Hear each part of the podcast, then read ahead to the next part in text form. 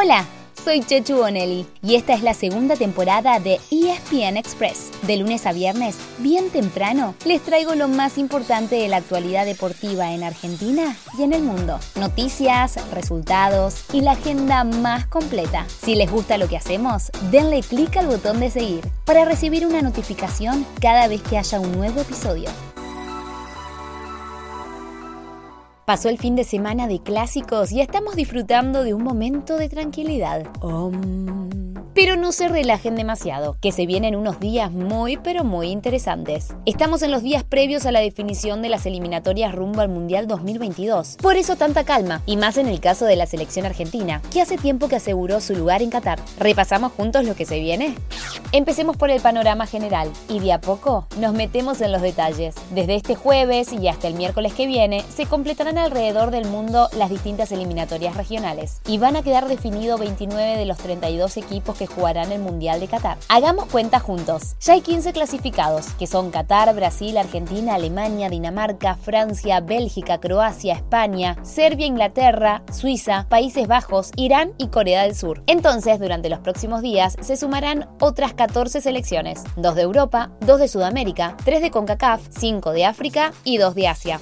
¿Por qué quedan tres plazas disponibles? Vamos a dos particularidades de este mundial. Por un lado, no se hará a mitad de año, como es habitual, sino entre noviembre y diciembre. Eso deja margen para definir las otras tres plazas en junio, lo cual explica la segunda rareza. Cuando se haga el sorteo, el viernes primero de abril habrá tres asteriscos. Esos tres nombres recién se conocerán en junio. Dos saldrán de los repechajes entre equipos de distintos continentes. Uno entre el quinto de Sudamérica y el mejor tercero de Asia, y otro entre el el cuarto de CONCACAF y el ganador de Oceanía. Y el último, de una serie entre cuatro equipos europeos, en el que participa Ucrania, que se postergó a partir de la guerra con Rusia.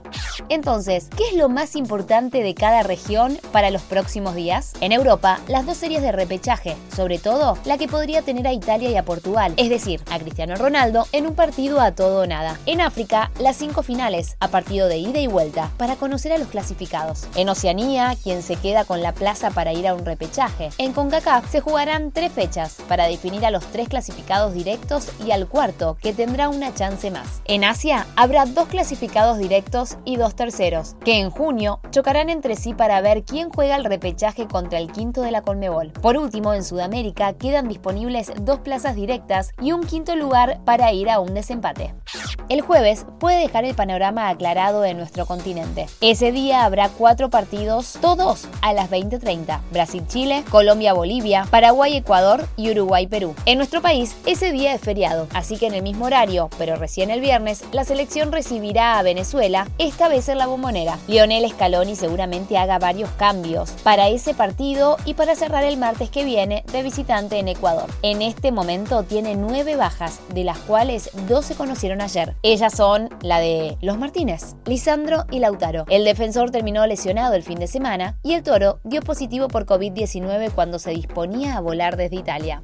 Este fin de semana entonces habrá receso en el fútbol local, pero antes, hoy mismo, llegará a su fin la fecha de clásicos. Anoche Defensa y Justicia perdió la chance de ser el único puntero del grupo A, tras empatar con Arsenal. Además, Argentinos Juniors derrotó a Vélez. Hoy cierran Atlético Tucumán Central Córdoba a las 7 y cuarto y Talleres Godoy Cruz a las 21.30. Como si hubieran sincronizado calendarios, el tenis también está en receso, pero será solamente por un par de días. Mañana miércoles empieza la acción de la WTA en Miami y el jueves ya será el turno de los hombres. Ambos torneos, como siempre, están disponibles en Star Plus.